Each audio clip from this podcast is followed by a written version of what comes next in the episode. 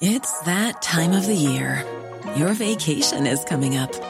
You can already hear the beach waves, feel the warm breeze, relax, and think about work. You really, really want it all to work out while you're away. Monday.com gives you and the team that peace of mind. When all work is on one platform and everyone's in sync, things just flow wherever you are. Tap the banner to go to Monday.com.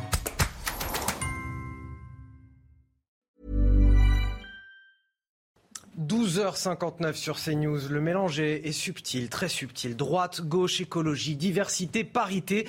Si le gouvernement d'Elisabeth Borne est riche en symboles, il s'inscrit davantage dans la continuité que dans la nouveauté. On est très loin d'une révolution. Celui qui assurait être un, président nouveau, élu pour un mandat nouveau, aura finalement euh, bien cédé à, l'écologie et au recyclage, évidemment celui de ses ministres. Euh, bienvenue dans Midi News. On est ravis de vous accueillir avec euh, toute l'équipe. On va largement évoquer ce nouveau gouvernement avec mes invités invités. Kevin Bossuet, bonjour. Bonjour Anthony. Professeur d'histoire en banlieue parisienne. Patricia Alémonière, grand reporter. Bonjour à vous. Bonjour. Karim Zeribi, consultant CNews. Bonjour. bonjour. Et Elodie Huchard, journaliste au service politique de CNews, bonjour. qui a enduré les passations de pouvoir et les attentes tout au long de la semaine devant euh, Matignon. Non, ça a été euh, une semaine rude, mais euh, hyper enrichissante. Et c'est pour ça que vous êtes sur ce plateau avec nous pour nous en euh, parler. Tout de suite, avant de démarrer notre programme, c'est l'essentiel de l'actualité. C'est avec Alexis Vallée. Passation de pouvoir ce matin au ministère de la Santé. L'ex-socialiste Brigitte Bourguignon a pris officiellement la place d'Olivier Véran. Un ministère qui ne lui est pas inconnu. Elle qui a travaillé pendant deux ans avec son prédécesseur en tant que ministre délégué chargé de l'autonomie. Brigitte Bourguignon, également candidate aux élections législatives dans le Pas-de-Calais.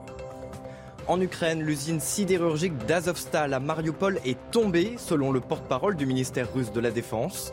Les 531 soldats ukrainiens restants se seraient rendus hier, en début de soirée. Une reddition que récuse le président Volodymyr Zelensky, évoquant plutôt, je cite, le sauvetage de nos héros. Kiev a fait savoir son intention d'organiser un échange de prisonniers de guerre. Et puis, dernière journée de Ligue 1 ce soir, le Paris Saint-Germain reçoit le club de Metz de Metz pardon, qui vise la victoire pour éviter la relégation en Ligue 2. Les Parisiens fêteront eux leur dixième titre de champion de France à l'issue de la rencontre. L'occasion aussi de rendre hommage à l'Argentin Angel Di Maria qui quitte le club après 7 ans d'activité. Alors avant de commenter, de disséquer la composition de ce nouveau gouvernement sur ce plateau, l'actualité chaude avec ce déplacement d'Elisabeth Borne dans le Calvados, puisque la Première ministre est elle-même candidate aux législatives dans la sixième circonscription. Sur place, on va retrouver Marie Conan. Marie, euh, Elisabeth Borne était il y a quelques instants dans une exploitation de vaches laitières. Euh, son programme est assez chargé. Elle concentre d'ailleurs ses déplacements sur deux jours.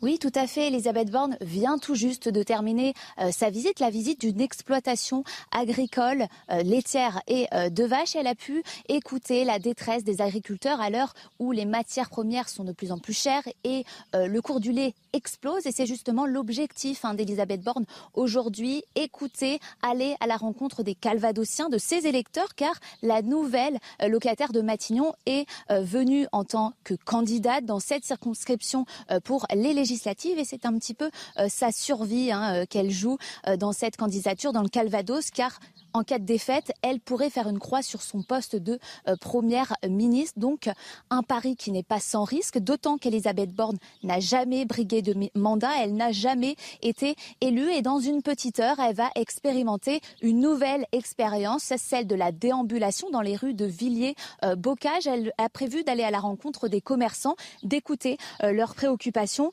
Alors même si a priori euh, ces législatives se présentent plutôt bien hein, pour Elisabeth Borne, Emmanuel Macron a été placé largement en tête aux deux tours des présidentielles, eh bien, euh, certaines thématiques pourraient lui être reprochées par les Calvadosiens. Son bilan en tant que ministre, mais également son projet en tant que première euh, ministre euh, ont des conséquences hein, sur les Calvadosiens. C'est notamment le cas de la fermeture de certaines lignes de train dans le département ou encore de sa volonté de mettre en place la retraite à 65 ans. Donc toutes ces problématiques hein, pourraient lui être reprochées aujourd'hui.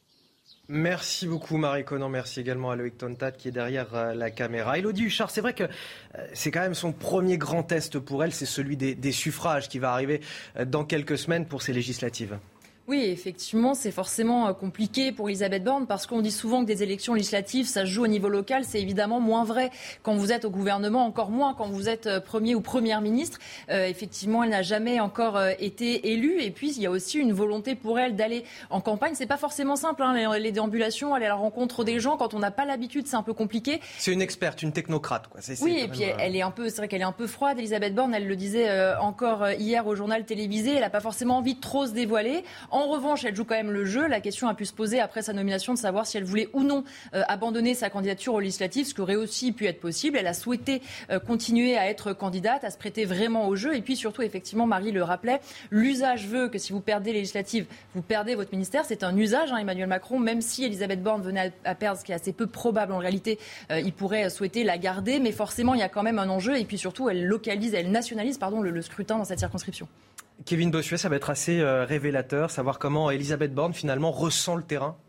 Oui, parce que c'est vrai que sur le papier, c'est une technocrate qui n'a pas forcément beaucoup de charisme, mais surtout c'est une femme qui vient de la gauche et qui est là pour mener une politique de droite et qui a déjà mené une politique de droite. Hein. Elle a réformé le statut des cheminots, elle a, réformé euh, l'assurance chômage, donc comment euh, cette ambiguïté ou ce en même temps va être ressenti finalement euh, sur le terrain. Alors après, elle peut très bien se révéler, elle peut très bien apparaître comme étant très très très proche des gens. De toute manière, il n'y a pas euh, un grand enjeu puisque sa circonscription est une circonscription qui a largement voté pour Emmanuel Macron aux deux tours.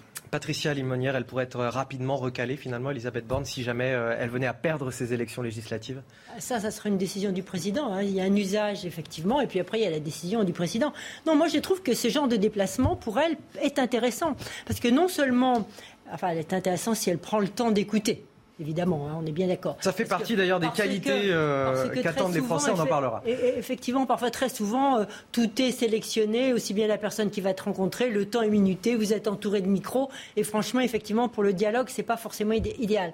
Mais euh, non seulement euh, la, question de la paysannerie est importante aujourd'hui parce qu'ils sont en d'une grande détresse, il y a beaucoup de paysans qui se suicident, on le sait, mais aussi parce que, et de nombreux experts en matière écologique nous le disent et en ce sens, ce, séjour, ce voyage rejoint les questions écologiques parce que les, paysans, les agriculteurs ont beaucoup de choses effectivement à apprendre aux experts euh, parce qu'ils connaissent des choses sur les nappes phréatiques, sur comment euh, écouler, d'où et tirer l'eau. Parfois, vous êtes à 30 km d'une ville, vous rencontrez un agriculteur, vous dit mais en fait, euh, ce qu'il y a sous moi, ça part dans la ville d'à côté. Et donc, ils ont un rapport à la gestion de l'eau, à l'environnement climatique qui pourrait nous apprendre beaucoup de choses. Et ça, c'est pas mon avis, c'est l'avis d'experts. Simplement, parfois, on écoute un peu trop les technocrates. Alors, justement, c'est pas mal que la technocrate rencontre des agriculteurs. Karim Zeribi, va falloir quand même qu'elle euh, fende un petit peu l'armure, Elisabeth Borne. Ce qu'on disait, hein, elle, est, elle, est, un peu froide d'aspect. Hein, c'est pas offensant que de, que de dire cela.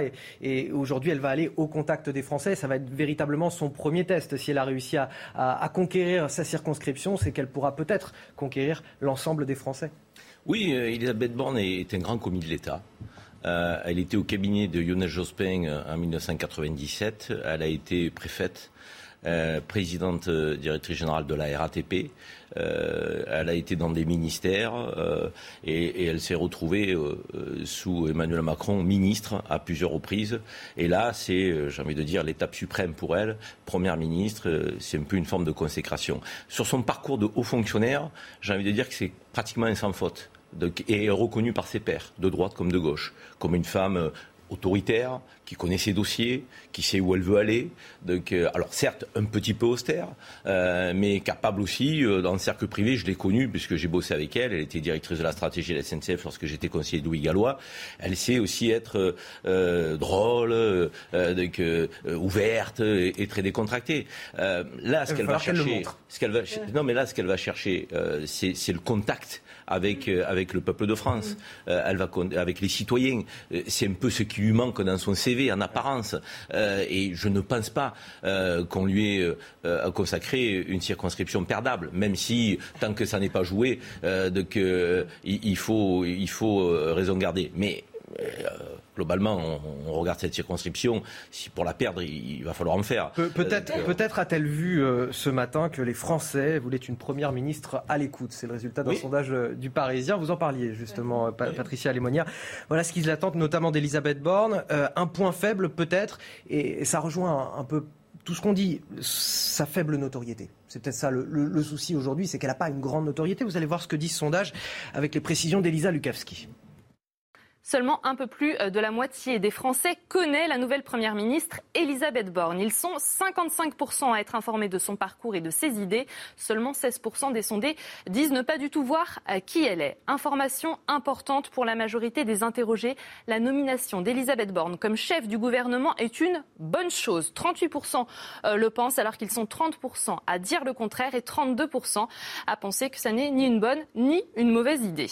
Ce qu'on demande le plus à la nouvelle Première Première ministre par rapport à ses prédécesseurs, eh bien, ça concerne le mode de gouvernance. 54% des sondés souhaitent qu'Elisabeth Borne soit plus à l'écoute.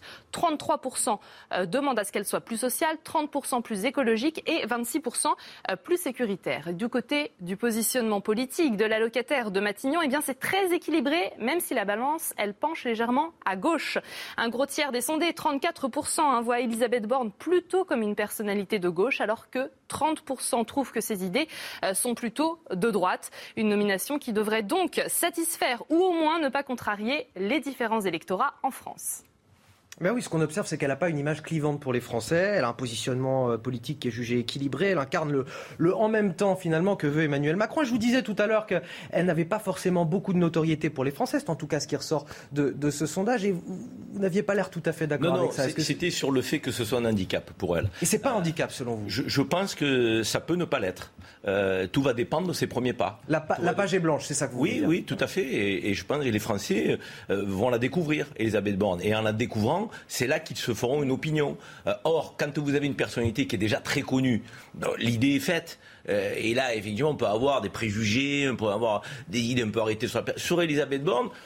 On a une aspiration, si on voudrait qu'elle soit plus sociale, plus à l'écoute et autres, mais on va la juger sur ses actes sur son mouvement, sur ses premiers pas, sur la manière dont elle va piloter ce gouvernement. Or, aujourd'hui, elle a quand même une qualité que personne ne peut lui reprocher, c'est qu'elle semble être une femme de poigne.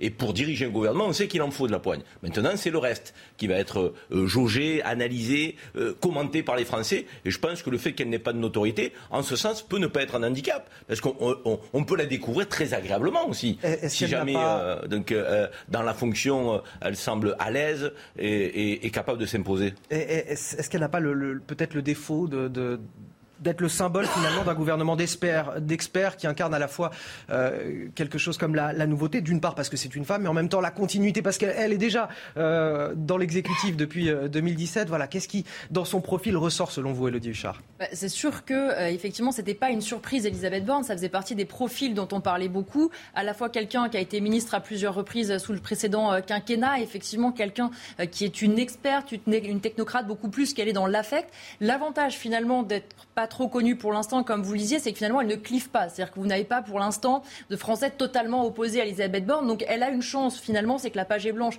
Elle va pouvoir euh, l'écrire elle-même en fonction de ce qu'elle va faire. Et puis surtout, Elisabeth Borne en déplacement, on l'a vu euh, plusieurs fois, il ne faut pas prendre euh, cette froideur peut-être pour la timidité, parce qu'on l'a vu notamment dans son premier micro tendu, quand elle n'est pas d'accord avec quelqu'un, quand on l'interrompt, elle n'hésite pas à dire d'une manière un petit peu sèche qu'elle a envie de parler. Et ça aussi, c'est important. C'est-à-dire qu'il y a une différence entre ne pas avoir envie de se livrer et s'effacer complètement. Autant effectivement elle n'est peut-être pas dans la chaleur totale pour l'instant. Par contre, en revanche, savoir se faire respecter, on a assez peu de doutes sur le fait qu'elle va y arriver, y compris de ses ministres. Kevin Bossu, on va rentrer dans le dur du sujet. Je voudrais qu'on parle de la composition de ce gouvernement. Il aura fallu attendre quatre semaines euh, pour que le chef de l'État le compose avec Elisabeth Borne, 14 hommes, 14 femmes si l'on compte euh, la première ministre, une parité parfaite, quelques nouvelles têtes également. On aura l'occasion d'en parler dans quelques minutes. Mais tout de même, l'essentiel euh, de la Macronie a un petit peu joué aux, chaises musicales et pour certains d'entre eux, ils n'ont même pas eu à, à défaire leur carton. Ils sont restés à leur poste. On va voir tout cela en détail avec Inès Alicane sept nouveaux entrants, comme Rima Abdul Malak, au ministère de la Culture, à la place de Roselyne Bachelot, Catherine Colonna, qui devient ministre de l'Europe et des Affaires étrangères, et remplace Jean-Yves Le Drian, au ministère de l'Éducation nationale, de la Jeunesse et des Sports, Papendiaï, à la place de Jean-Michel Blanquer. Damien Abad prend désormais la tête du ministère des Solidarités, de l'Autonomie et des Personnes handicapées. Parmi ceux qui conservent leur ministère, des figures marquantes du précédent gouvernement, Bruno Le Maire, Gérald Darmanin et Éric Dupont-Moretti. Enfin, parmi les ministres délégués, Olivier Véran devient ministre délégué chargé des relations avec le Parlement. et Gabriel Attal, ministre délégué chargé des comptes publics. De nombreux travaux attendent ce nouveau gouvernement, comme la planification écologique, le pouvoir d'achat ou encore les retraites. Ah effectivement, beaucoup de ministres régaliens reconduits, euh, Gérald Darmanin, Bruno Le Maire, Éric Dupont-Moretti, d'autres qui sont reconduits également à d'autres postes, Olivier Véran, Gabriel Attal, Brigitte Bourguignon et, j'en passe.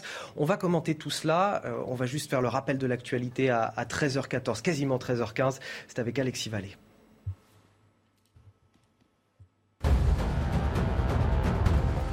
Les dépôts des candidatures pour les élections législatives sont clôturés depuis hier soir. Les listes complètes des candidats devraient être dévoilées lundi par le ministère de l'Intérieur. Des élections qui détermineront les représentants des 577 circonscriptions françaises. La campagne officielle démarrera, elle, le 30 mai, avant le premier tour le 12 juin prochain.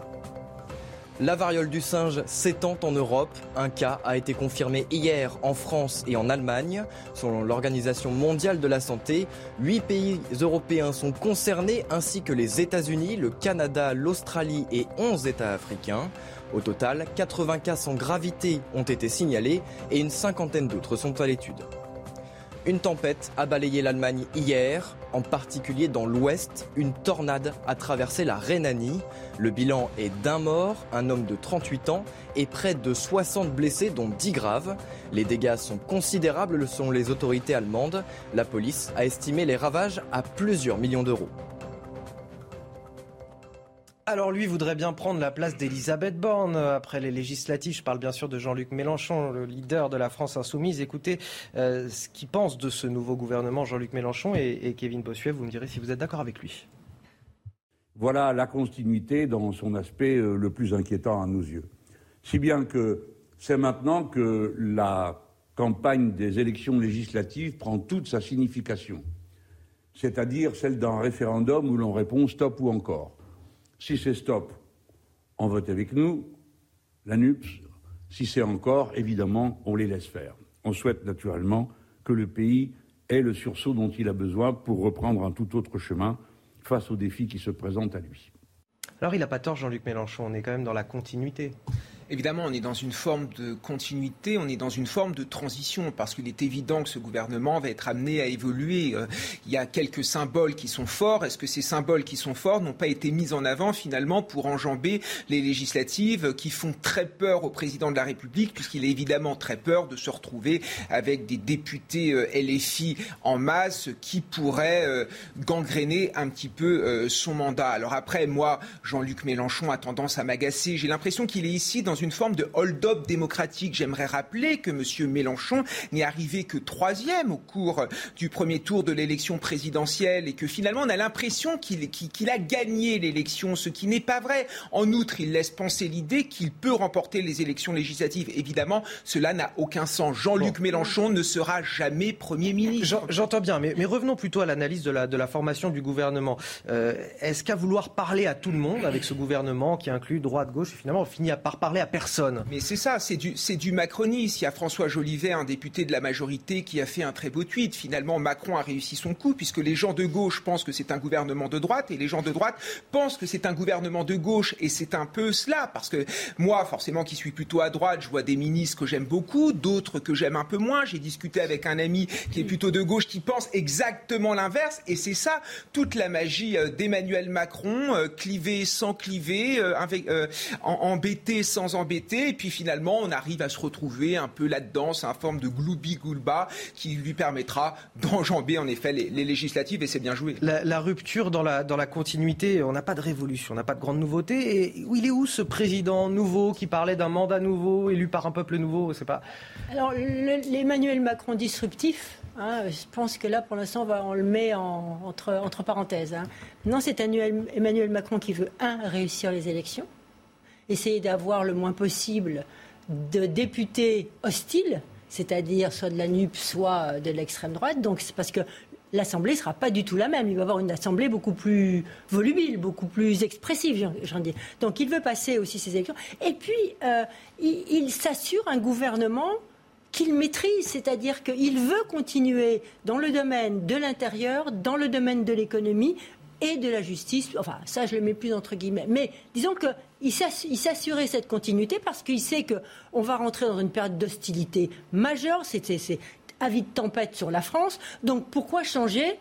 Les gens en qui il a confiance et les gens en qui il a travaillé. Et quant aux autres qu'il a nommés, euh, eh bien, ce sont des, des bons exécutants, ce sont des gens qui sortent de, qu'il a fait, qui lui doivent tout et qui travaillent bien à ses yeux.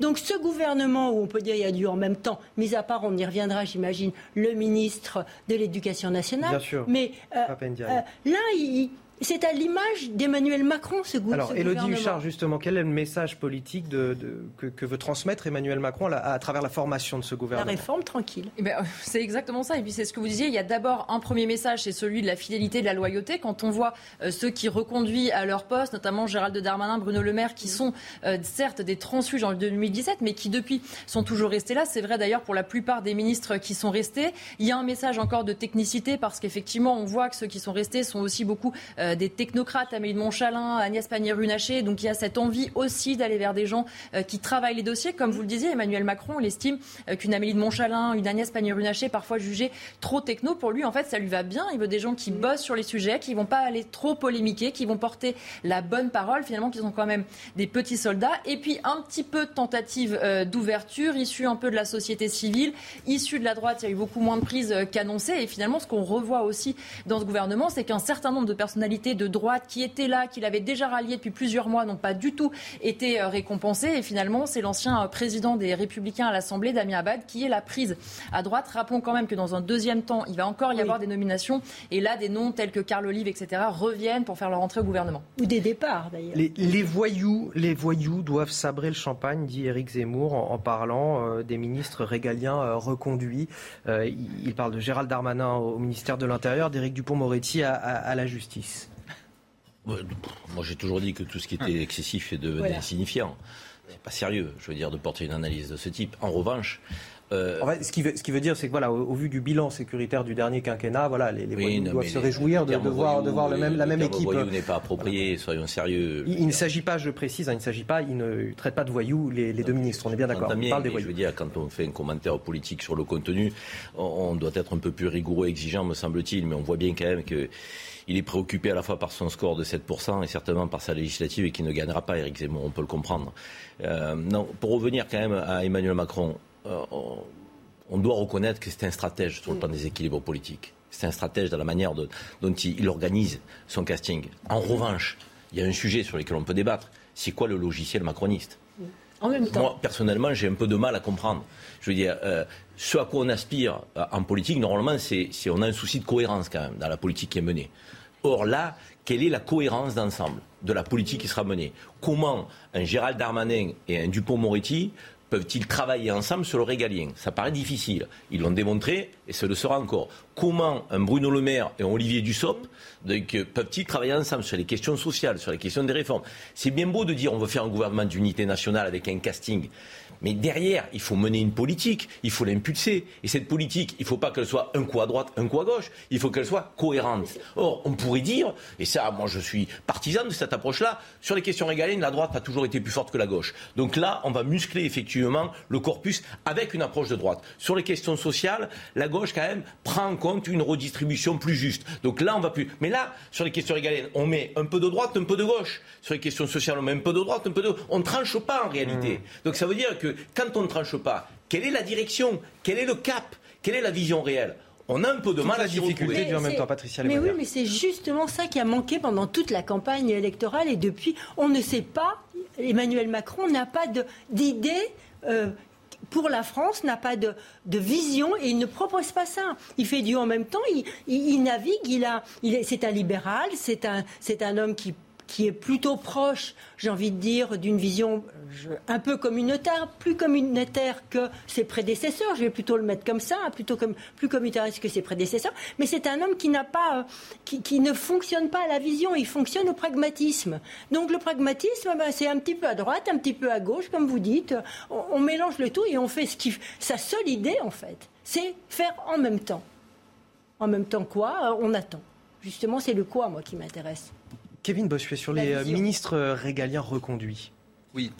Bah, on voit bien que, enfin, il a reconduit Bruno Le Maire, il a reconduit Gérald Darmanin, qui Mais c'est quoi C'est un satisfait de la part du chef de l'État sur euh, le bilan sécuritaire du quinquennat C'est quoi? Oui, euh, je pense qu'il a, il a reconduit en fait la compétence. Bruno Le Maire est aujourd'hui sans doute le plus compétent pour occuper la place de ministre de l'économie et Gérald Darmanin, c'est un bon marqueur à droite qui permet de rassurer, de rassurer toute cette droite qui a voté dès le premier tour pour Emmanuel Macron. Mais encore une fois, il y a un manque de cohérence et c'est ça que je regrette. Quelle va être la politique menée. Moi, j'ai peur que finalement ce gouvernement, ce soit un gouvernement qui a été formé juste pour les élections législatives, juste pour essayer de casser la nuque, juste pour essayer de casser cette union de la gauche. Et après, qu'est-ce qu'il en sera? Est-ce qu'il va garder tous les ministres? Quelle, quelle va être la ligne directrice? Moi, j'attends véritablement de voir parce qu'on ne comprend pas ce qu'il veut faire. Alors, je voudrais que un instant qu'on écoute Olivia Grégoire. Olivia Grégoire, c'est la nouvelle porte-parole du gouvernement. C'est un poste clé, un poste stratégique. On a beaucoup vu Gabriel Attal tout au long du dernier quinquennat, à l'issue de chaque Conseil des ministres. Les Français ont appris à le connaître, à le découvrir. Olivia Grégoire est évidemment beaucoup moins connu que Gabriel Attal. Et euh, je voudrais juste qu'on la découvre, qu'on l'écoute au moment de la passation de pouvoir avec Gabriel Attal. Mercredi dernier, pour mon dernier compte-rendu du Conseil des ministres, un journaliste m'a demandé de lui faire le portrait robot du successeur ou de la successeur idéale pour me remplacer. J'ai évidemment pas répondu à cette question, mais ce portrait, ce n'est pas celui d'un robot, ce portrait, c'est le tien, cher Olivia. Parce qu'après deux ans, je sais ce que cette fonction euh, exige, je sais ce qu'il faut pour euh, l'incarner, pour l'occuper, et je sais que tous les talents, toutes les qualités nécessaires pour le faire, toute la conviction, toute l'envie, toute la détermination nécessaire pour occuper cette fonction et euh, conduire cette mission, tu les as. Difficile aussi dans le cadre de cette fonction de porte-parole, évidemment, et je le mesure parfaitement. Il y a la fierté immense que je ressens aujourd'hui d'être nommé à ce poste majeur par le président de la République et la première ministre Elisabeth Borne. Il y a aussi évidemment l'appréhension obligée que l'on ressent je vous garantis qu'elle est forte, à devenir porte-parole après Gabriel Attal. Élodie Huchard, Olivia Grégoire, c'est celle qui va devoir vendre la réforme des retraites. Oui, et le poste de porte-parole est extrêmement compliqué. On a beaucoup vu Olivia Grégoire, par exemple, au moment des Gilets jaunes, débattre avec eux sur les plateaux, etc. On sait que c'est une femme qui a du caractère, qui a un franc-parler, qui a une certaine gouaille. Et attention, parce que quand on est porte-parole, on porte véritablement la parole du gouvernement, toujours de manière très mesurée. Il y a tout un tas de questions auxquelles, en réalité, vous ne pouvez pas répondre face à la presse. Donc, c'est à la fois, évidemment, un très beau poste. Ça offre une belle exposition. On l'a vu euh, notamment à Gabriel Attal. Mais en revanche, il faut aussi savoir véritablement euh, porter une parole et ne pas forcément en dire trop et c'est pas forcément toujours facile. Papendia est ministre de l'Éducation nationale. On va en parler dans un instant, juste après la pub, parce que déjà, la droite souverainiste s'inquiète. Sera-t-il le ministre de la déconstruction de l'histoire de France? Va-t-il importer la culture woke dans nos écoles? J'aimerais bien avoir d'ailleurs la réponse là-dessus de Kevin Bossuet. Euh, ce sera juste après la pub. News, deuxième partie. J'ai toujours le plaisir d'être avec Elodie euh, Huchard sur ce plateau, Patricia Alémonière, Karim Zeribi et Kevin Bossuet pour évoquer euh, la composition de ce nouveau gouvernement, second quinquennat d'Emmanuel Macron. On va parler dans un instant du ministre de l'Éducation nationale, nouveau ministre, nouveau visage euh, de ce gouvernement, Papendia. Mais juste avant, le rappel de l'actualité, c'est avec Alexis Vallée à 13h30 sur CNews. En Ukraine, Mariupol est tombé selon les autorités russes. Les derniers soldats ukrainiens retranchés au sein de la série Azovstal se seraient rendus. Une victoire pour Moscou qui parle de libération de la ville. Plus au nord, les combats se poursuivent dans le Donbass. Selon le porte-parole de la défense ukrainienne, les forces russes mènent un feu intense sur toute la ligne de front. En Chine, des milliers d'habitants de Pékin placés de force en quarantaine. Les autorités ont découvert cette nuit 26 cas de Covid-19 dans un complexe résidentiel. Plus de 13 000 habitants pourtant testés négatifs au virus ont été transportés vers des hôtels d'isolement et menacés de représailles s'ils résistaient. La Chine mène une politique draconienne de zéro Covid depuis plusieurs mois. Et en sport, le tennisman Geoffrey Blancano a passé les qualifications à Roland Garros. À 23 ans, il est le seul Français à se hisser au tableau final du Grand Chelem parisien, en battant hier l'Allemand Daniel Mazur 6-1, 6-3. Une première pour le tennisman qui affrontera le Hongrois Marton Fuxovic, 55e mondial. Alors assez peu de surprises avec euh, ce nouveau gouvernement, on l'a vu en, première partie, euh, mais quelques nouvelles têtes et pas des moindres. Papendiaï, ministre de l'Éducation euh, nationale, il est historien, spécialiste de la question noire, et déjà la droite souverainiste s'inquiète. Est-ce qu'il sera le ministre de la déconstruction de l'histoire de France? Va-t-il importer la culture woke dans nos écoles? Avant d'en parler avec vous sur ce plateau et notamment de vous interroger sur cette question, Kevin Bossuet, puisque vous êtes professeur d'histoire, son portrait il est signé Geoffrey Defebvre. À 56 ans, Papendiaï succède à Jean-Michel Blanquer et devient le nouveau ministre de l'Éducation nationale. Ancien élève de l'École normale supérieure de Saint-Cloud, agrégé d'histoire et titulaire d'un doctorat, Papendiaï est depuis mars 2021 directeur général du Musée national de l'histoire de l'immigration. Lors de sa passation de pouvoir, le nouveau ministre de l'Éducation a commencé par un hommage. J'ai euh, une pensée pour euh, un collègue historien, euh, Samuel Paty, qui, euh, dont l'exemple et dont la mémoire euh, sont euh, gravés dans nos esprits et dans nos cœurs. Spécialiste de l'histoire sociale des États-Unis et des minorités, il s'est fait connaître en 2008 avec la publication de son ouvrage de référence, La condition noire, essai sur une minorité française. Présenté comme un indigéniste assumé par Marine Le Pen ou comme un wokiste par Gilles Platré des Républicains, le socialiste Julien Drey prend la défense de Papendiaï. Je n'ai pas le sentiment, d'après ce que les premières choses que je vois, que c'est un wokiste. Mais il faut faire attention aux mots valises, parce qu'il y a un moment donné où il y a des forces politiques qui ont des mots valises et qui jettent ça en pâture en pensant que ça leur suffit. Dans sa nouvelle mission, Papendiaï veut mettre l'accent sur la consolidation des savoirs, l'égalité des chances et le dialogue avec la communauté éducative. Indigéniste, wokiste, racialiste, voilà les mots qu'on entend depuis 24 heures, hein, depuis euh, sa nomination euh, comme ministre de l'Éducation euh, nationale. Comment vous le percevez, vous, Kevin Bossuet, Papendiaï? Bah, Moi, je le perçois tout d'abord comme un symbole. C'est quand même le fruit de la méritocratie républicaine. Enfin, faire en sorte que chaque enfant dans notre pays puisse réussir, quelle que soit son origine sociale ou son origine ethnique. Et je trouve que c'est un formidable message pour les adolescents que moi, j'ai en face de moi en région euh, parisienne. Alors après, évidemment, il a un passé d'intellectuel, c'est un agrégé, c'est un normalien, c'est quelqu'un de brillant sur le plan intellectuel. Il a dit des choses qui, moi, évidemment, sur le plan idéologique, ne me convient pas, mais là, il est ministre de l'Éducation nationale. Quand on est ministre de l'Éducation nationale, on, est, on oublie la gauche, on oublie la droite, on est au service de l'intérêt des élèves, et c'est ça qui est essentiel. Et il l'a dit, il sera aussi, dans une certaine manière, dans la continuité de Jean-Michel Blanquer, qui a impulsé une forme de politique, autour de la laïcité, autour du renforcement euh, du socle euh, de connaissances. Et je pense qu'il sera évidemment là-dedans. Et encore une fois, moi, je juge un arbre à ses fruits. Sauf que là, les fruits, euh, il n'a même pas commencé, en fait, qu'on lui tombe déjà dessus. Alors j'entends les inquiétudes de ceux qui sont attachés à la laïcité, à la République, comme c'est mon cas, mais si ça trouve, on sera évidemment surpris. Donc attendons de voir. Moi, je trouve quand même insensé qu'on lui tombe dessus, alors qu'il a, il a à peine prononcé quelques mots. Il, ne nous a même pas dit où il voulait aller. Donc attendons. Elodie Huchard, euh, finalement, c'est un message aussi là très politique que, cette nomination de Papendiad comme, euh, comme ministre de l'Éducation nationale. Oui, une nomination effectivement qui fait parler. Alors c'est lié aussi au fait qu'il y ait peu de surprises ailleurs dans le gouvernement. Donc finalement, la polémique est vite montée. Je rejoins effectivement ce que vous disiez. Il faut s'y rappeler qu'un ministre, quel que soit son passé ou ses propos passés, euh, quand il prend un portefeuille comme celui-là, il est quand même assez encadré. Il y a des choses très concrètes. Donc il va falloir voir sa feuille de route, ses principaux chantiers, sur quoi il a envie de s'engager. Pour le moment, on ne le sait pas les discussions, les discours de passation de pouvoir en général sont assez classiques. C'est pas là où on dévoile sa feuille de route. Et puis surtout, il y a une polémique qui peut peut-être aussi euh, servir quelque part Emmanuel Macron. Ça fait parler. Il coupe un peu l'herbe sous le pied euh, de Jean-Luc Mélenchon. Et puis surtout, la droite souverainiste monte au créneau. Emmanuel Macron, comme ça, il revient un petit peu dans un, dans un jeu entre d'un côté la Macronie, de l'autre l'extrême droite. Donc finalement, ceux qui sautent sur la polémique, faut pas exclure peut-être que ça serve aussi le président de la République et qu'il ait pu aussi nommer ce genre de profil pour ça, parce qu'évidemment, il savait très bien les réactions qu'il y a à avoir avec ce genre de, de nom. Euh, Alors, ceux qui sautent sur la polémique, justement, Éric Zemmour, je vous propose de l'écouter, ce qu'il pense de cette nomination de Papendiaï comme ministre de l'Éducation nationale. Quel est le ministre euh, qui me frappe le plus? C'est évidemment la nomination de Papendai, qui a l'éducation nationale, qui est un intellectuel indigéniste, euh, pour bien euh, faire comprendre à nos, à nos, à vos téléspectateurs, c'est un woke.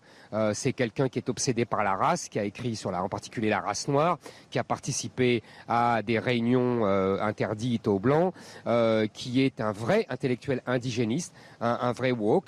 Et si vous voulez, pour moi, je me souviens qu'Emmanuel Macron avait dit qu'il fallait déconstruire la France. Et eh bien, son ministre de l'Éducation nationale va le faire. Alors je rejoins peut-être Elodie sur, euh, cette question, mais finalement quand on, ne tombe pas dans le piège d'Emmanuel Macron quand on le qualifie de la sorte, parce que finalement c'est peut-être aussi ce que le chef de l'État cherche à faire ressortir du profil de Papendiaï pour justement séduire la gauche en vue des élections législatives. Il y a sûrement ce côté-là dans cette nomination. Effectivement, quand vous écoutez les, les propos d'Éric Zemmour ou de Marine Le Pen, eh bien effectivement, Emmanuel Macron se recentre, enfin se, déporte sur l'échiquier politique, sur la gauche. Il ne faut pas oublier que beaucoup de, membres du corps enseignant ont voté quand même pour ce que j'en appelle la NUP. Donc euh, euh, forcément, en, marquant à ce point-là son ministère et ce ministre en le nommant, eh bien Emmanuel Macron se, déporte. Et plus l'extrême droite ou la droite euh, nationaliste, on va dire, hurle, monte au créneau, et eh bien plus ça fait ses affaires par rapport à cet électorat de gauche qui était tendé par les dupes. Mais au-delà de ça, je crois que ça correspond un peu aussi à Emmanuel Macron. Regardez, il avait appelé Benjamin Stora. Enfin, il a depuis qu'il est là, il a une, volonté d'en finir avec cette espèce de clivage qui existe en France. Et, donc, euh, euh, il, appartient à cette génération euh, finalement plus jeune de politiques qui sont moins, moins sensibles à ces questions ou qui sont sensibles d'une autre façon, moins sensibles à la laïcité dure et pure et qui se rapprochent plutôt d'une acceptation de la diversité française. Et donc ça, ça, rentre dans cette acceptation de la diversité française. Et je suis d'accord avec tout ce qui était dit là. Il faut juger l'homme sur ce qu'il va produire. Et là encore, sur ce qu'Emmanuel Macron va lui demander de faire. Karim Zeribi. Je ne vous ai pas senti tout à fait d'accord à un moment donné. Non, non, non, je suis assez scandalisé par ce torrent de critiques, euh, de préjugés, de suspicions, euh, de procès quasiment en incompétence euh, fait à, ce nouveau ministre. et je me dis quand même que de par le monde, euh, quand on doit voir la manière. On, peut s'interroger quand même sur la façon dont il, y a 20, il, y a 20, il y a 24 ou je ne sais pas combien de ministres, euh, vous l'avez dit tout à l'heure, ils sont combien dans ce nouveau gouvernement 28, 20, Elodie Huchard, peut-être 14 femmes et 14 hommes, je crois. Oui, voilà. 28, 28, 28, en comptant Elisabeth Borne. ministres. Il y a une focalisation obsessionnelle mm. sur Papendiaï. Mais je ne sais pas si vous vous rendez compte aussi du message que l'on renvoie. Mm. C'est-à-dire que euh, pour tous les autres, à la limite, ça passe, il y a des commentaires par-ci, par-là. Et il y en a un sur lequel, je dirais, bille en tête, il y a une torrent de critiques faites de raccourcis en plus, parce qu'on sort une phrase par-ci, une expression par-là, euh, donc euh, euh, un bout de, de, son bouquin, une interview raccourcie. Mais très franchement, que veut-on dans notre pays? Est-ce qu'on veut qu'à un moment donné, la communauté nationale, dans toute sa dimension, puisse aussi se retrouver dans ce qu'elle est réellement? En partageant des valeurs républicaines, laïques, qui est le socle de nos valeurs communes, quel que soit l'endroit d'où nous venons. Mais quand même, il y a quand même une communauté nationale euh, avec des Français et des Français d'horizons différents, au parcours différents. Quand on a une ascension J'apprécie ce qu'a dit Kevin Bossuet. Oui, parce qu'on sait l'exemple donné par On sait que Kevin, euh, on connaît sa sensibilité politique et, et, et certains de, de, de, ceux qui ont sa sensibilité politique sont tombés à bras raccourcis sur ce ministre. Donc, je trouve et j'apprécie sa mesure, euh, de, son commentaire. Laissons euh, ce ministre s'installer, laissons-le ouvrir la bouche, prendre la parole, donc impulser quelque politique que ce soit, et ensuite nous commenterons comme pour les autres. Donc, en critiquant, en appréciant, donc, en montant au créneau. Mais là, à peine, à peine il endosse le titre, que voilà qu'on lui tombe dessus. Il est universitaire, il est écrivain, il est prof à Sciences Po. Euh, euh, c'est un profil atypique euh, dans, je dirais, l'élite politique de notre pays. Mais, mais franchement, il va falloir qu'on prenne conscience que la méritocratie républicaine, donc, il faut aussi la consacrer, il faut aussi la symboliser. Il le disait, il y a des élèves dans sa classe, mais il y en a par, millions dans le pays qui vont dire, ce ministre, je crois que vous dites, que je m'y retrouve. Ce que vous dites tous autour de cette table, jugeons sur les actes et on verra bien. Oui, et surtout, et surtout, moi je pense pense que c'est un républicain. Euh, donc, euh, il n'y a pas de doute là-dessus. Ce que dit aussi Elisabeth Borne, c'est un républicain très engagé. Un dernier mot. N'est-ce pas ce que voulait au fait, en fait Emmanuel Macron Que ça soit à ce point destructif, c'est tout. quoi. C'est quoi C'est sa couleur de peau qui dérange certains? Mais, Non, mais il faut, faut mettre les pieds dans le plat. On espère que non. Il faut mettre les pieds dans le plat. C'est sa couleur de peau qui dérange Mais il faut voir comment Éric Zemmour et Marine Le Pen ont, réagi là-dessus. Évidemment, ça rentre dans enfin, non, mais c'est pas une question de couleur de peau. Je pense que le monde, évidemment, évidemment, mais je pense que le monde enseignant a été traumatisé par la mort de Samuel Paty, a été traumatisé encore récemment par l'affaire qu'il y a eu dans un collège où pendant le Ramadan, des élèves sont partis de la classe parce que le professeur de musique a fait écouter les Beatles. Non, c'est-à-dire qu'en fait, le lien est le suivant, c'est-à-dire qu'en fait, ses premiers mots ont été à l'égard de, Samuel Paty. Euh, Donc, euh, en fait, Jean-Michel Jean-Michel Blanquer était un fervent défenseur de la laïcité. Et je pense que c'est autour de la laïcité qu'on peut rassembler tous les enfants de France, quelle que soit leur religion, quelle que soit leur origine ethnique et quelle que soit leur origine sociale. laïcité ah mais c'est pas non mais c'est pas un procès en laïcité. Moi j'entends les inquiétudes par rapport à son travail d'historien etc. Mais encore une fois, il faut le laisser faire, le laisser parler. Quelles vont être ses grandes directions? Et c'est pour ça qu'on juge un arbre à ses fruits. et je trouve que la droite a tort de lui tomber dessus comme cela et ça le sert plus que ça ne le dessert et ça rend euh, voilà, ça rend l'opposition un petit peu euh, Enfin, pas très crédible. Quoi. les critiques sont la suite. Euh, ah, je suis énormes que ça en devient suspicieux. Je suis désolé de vous le ah, dire. Ah, mais je suis d'accord. De qu'à un moment donné, on se dit derrière, est-ce qu'il n'y a pas une pointe de racisme ah, derrière cette nomination? Et c'est insupportable. Parce que la France, c'est aussi la diversité des horizons des de la communauté nationale. Et donc, comme vous l'avez tous dit autour de cette table, on jugera sur les actes. Elle succède à Olivier Véran comme ministre de la Santé et de la prévention. Nouvelle appellation de, ce portefeuille. Brigitte Bourguignon prend ainsi euh, la place de son ministre de tutelle puisqu'elle était euh, déléguée en charge de l'autonomie dans le précédent gouvernement. Brigitte Bourguignon qui est donc en déplacement aujourd'hui dans une maison de santé euh, du Pas-de-Calais pour évoquer la question des déserts médicaux. C'est aussi là-bas, dans la sixième circonscription, qu'elle est candidate aux législatives. On vous retrouve Thomas Chama, vous êtes sur place, vous la suivez ce matin pour CNews. Thomas, pas de temps à perdre, hein. il faut vite donner les bons signaux alors que l'hôpital est en crise en ce moment. Oui, tout à fait, euh, Anthony. Et, la ministre de la Santé n'a pas choisi euh, son premier déplacement dans ce département du Pas-de-Calais euh, par hasard. C'est ici qu'elle est originaire. Elle vient d'une commune Boulogne-sur-Mer qui se trouve à, quelques dizaines de kilomètres de là où nous nous trouvons actuellement. Elle représentera d'ailleurs cette sixième circonscription aux législatives dans maintenant trois semaines. Et donc, ce premier déplacement, vous l'avez dit, elle, elle, le fait dans une maison de santé. Vous savez, c'est ces lieux où cohabitent plusieurs médecins. Ici, on trouve des généralistes un dentiste, un psychologue ou encore euh, des euh, infirmiers pour évoquer avec euh, ces professionnels de santé dans une dizaine de minutes la désertification de la France au niveau de la santé, la lutte contre ces déserts médicaux et la lutte pour l'accès aux soins dans ces milieux ruraux à l'heure où les Français, pour nombre d'entre eux, 7 millions, n'ont pas de médecin traitant. Merci infiniment euh, Thomas Chama. Merci également à Pierre Emco qui est derrière la, caméra. Elodie Huchard, elle va devoir affronter une crise sans précédent, euh, une crise des personnels de santé euh, au cours du, prochain quinquennat qui s'amorce. Oui, effectivement, elle prend la suite d'Olivier Véran dans un contexte particulier. On était tout à l'heure à sa passation de pouvoir. Évidemment, elle est quand même revenue longuement aussi sur cette crise du coronavirus, elle qui était en charge notamment euh, des personnes âgées, donc de la crise dans les EHPAD pendant euh, le coronavirus, ensuite euh, du scandale Orpea. Et elle a effectivement, elle connaît la gestion aussi de crise, mais elle a conscience qu'il y a plusieurs dossiers à gérer. Premièrement, évidemment, la crise des urgences. On le sait, la difficulté aussi à recruter. Et d'ailleurs, Olivier Véran, lui en passant le flambeau, en citant les grands défis à relever, à citer directement justement l'urgence dans les hôpitaux, le besoin de personnel qu'on n'arrive pas à trouver. C'est une ministre qui trouve un ministère euh, déjà euh, fatigué, il faut le reconnaître, euh, par la crise du coronavirus. Et Olivier Véran le rappelait, les personnels qui ont servi pendant toute cette crise à la fois ont été à la tâche, mais sont peut-être un petit peu fatigués. Et puis surtout, il y a de nouveaux défis, puisque même si évidemment on en parlait quand même, cette crise du coronavirus a un peu mis sous silence, a un peu fait oublier la situation de l'hôpital public.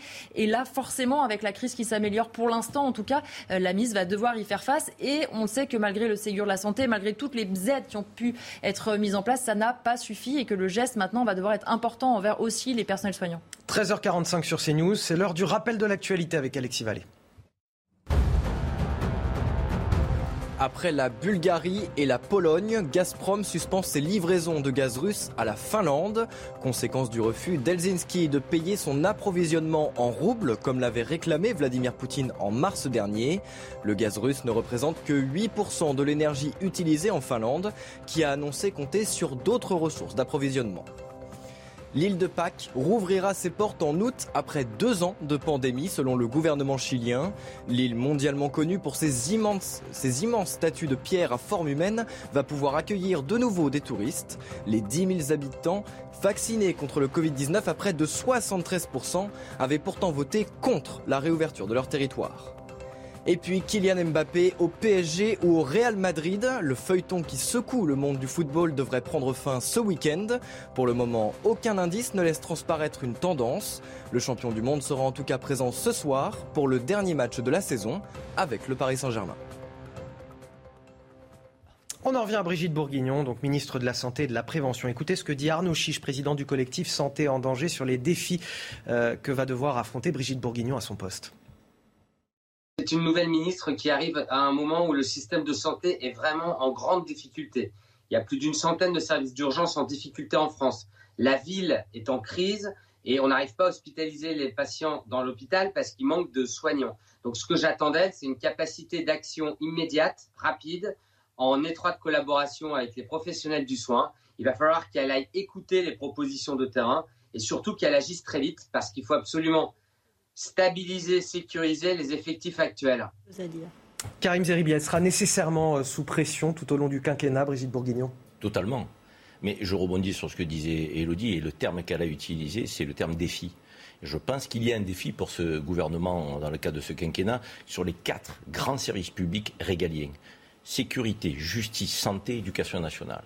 On sent bien qu'il y a un déficit de considération de la part des personnels de ces services publics et qu'il y a une attente très forte de la part de nos compatriotes sur la place qu'ils doivent retrouver. La police, assurer la tranquillité publique, euh, lutter contre les phénomènes de délinquance, la justice, être beaucoup plus claire et plus ferme dans les décisions qu'elle prend, l'éducation nationale, transmettre les savoirs républicains et laïques pour qu'on ait une communauté nationale solide et structurée, et puis la santé. La santé, vous vous rendez compte, après la crise que nous avons passée, donc ces personnels qui étaient en plein désarroi, avant la crise de la Covid, et pendant la crise de la Covid, on apprenait qu'on fermait encore des lits et qu'il y avait des effectifs déficitaires, parce qu'il y avait des démissions en cascade. Ça veut dire qu'il y a une crise du sens.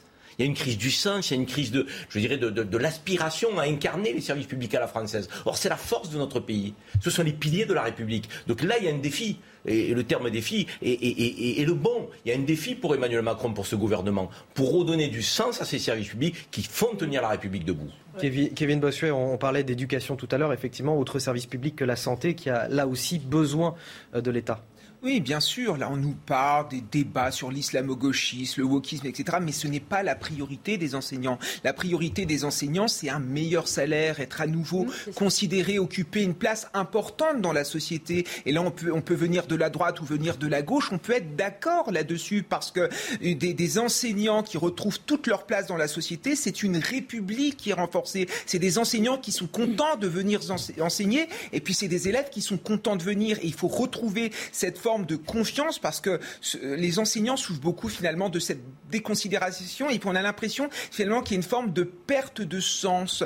Qu'on, euh, quoi que l'on fasse, on a l'impression que les parents vont nous tomber dessus, que les principaux ou les proviseurs vont nous tomber dessus, que la hiérarchie va nous tomber dessus. Mais la vérité, c'est que l'éducation nationale, c'est une formidable famille, c'est l'école de la vie, comme l'a très bien rappelé Jean-Michel Blanquer, et on a tous intérêt à être tous unis avec nos différences pour faire de cette institution une institution qui réussit au service de nos élèves. C'est ça l'essentiel. Ce que dit Kevin, c'est bon pour une aide-soignante, c'est bon pour une gardienne de la paix, c'est bon pour une greffière. En fait, si vous voulez, son analyse, on peut la transposer dans les autres services publics. Ça veut dire que, un, il faut les considérer dans les conditions de travail et aussi dans les salaires. c'est vrai qu'il y a une crise de modèle là. Ils sont très mal payés. Mais il y a une crise de modèle, il y a les quatre piliers régaliens qui sont en crise totale, comme vous le disiez. Mais la question maintenant, c'est qu'il y a deux choses dont ils ont besoin. Un, de l'écoute, mais ça ne suffit pas de les écouter. Il va falloir mettre de l'argent. Et on rentre dans une crise majeure actuellement sur un plan financier. On a une dette de 130 et quelques milliards. Alors on sait que l'argent était soi-disant facile, puisqu'on peut, enfin, on peut, on peut, on peut jusqu'à quand. Et donc il va falloir là des vrais choix Parce qu'on a l'écologie, on dit qu'on veut Justement, partir. je, voulais vous faire rebondir sur l'écologie, euh, Patricia Les quatre piliers régaliens, comment va-t-on financer tout ça? Autre crise qui est celle de l'écologie. Pour sa planification écologique, Elisabeth Borne a, nommé, a choisi un duo, Amélie de Montchalin pour la transition écologique et Agnès Pannier-Runacher pour la transition énergétique. Des nominations qui s'inscrivent dans la continuité d'une inaction climatique, selon Julien Bayou, le patron d'Europe Écologie Les Verts. Elles n'ont jamais manifesté le moindre intérêt pour l'écologie, le climat et la biodiversité, ajoute-t-il. Euh, on vient de nommer deux perdreaux de l'année à l'environnement. C'est ce que dit, euh, c'est un jeu de mots de, Alain Bougrain-Dubourg, qui est euh, président de la Ligue de protection des oiseaux.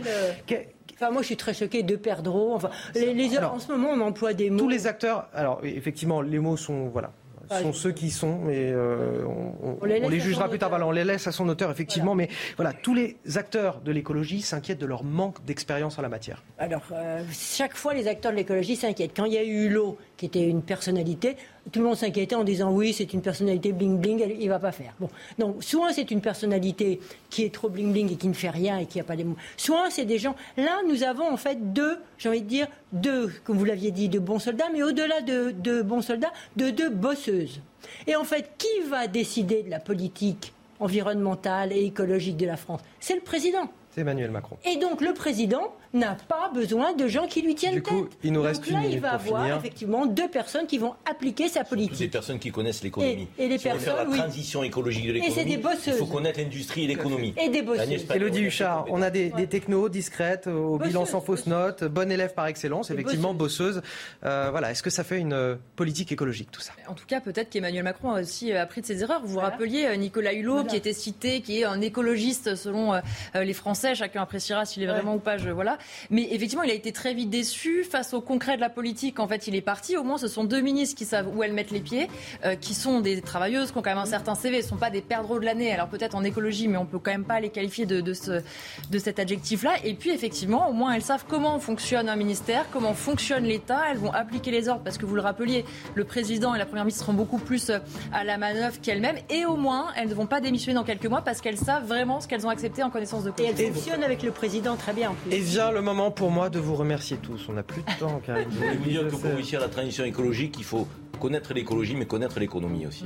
Je pense qu'elles sont compétentes en économie. Merci à vous, Karim Zeribi, consultant CNews, Elodie Huchard, journaliste au service politique de CNews, Kevin Bossuet, professeur d'histoire en banlieue parisienne, et Patricia Alémonière, grand reporter. Restez avec nous sur CNews dans un instant. La belle équipe avec Mickaël Dorian. When you make decisions for your company, you look for the no-brainers. If you have a lot of mailing to do, stamps.com is the ultimate no-brainer. Use the stamps.com mobile app to mail everything you need to keep your business running with up to 89% off USPS and UPS. Make the same no-brainer decision as over 1 million other businesses with stamps.com. Use code PROGRAM for a special offer. That's stamps.com, code PROGRAM.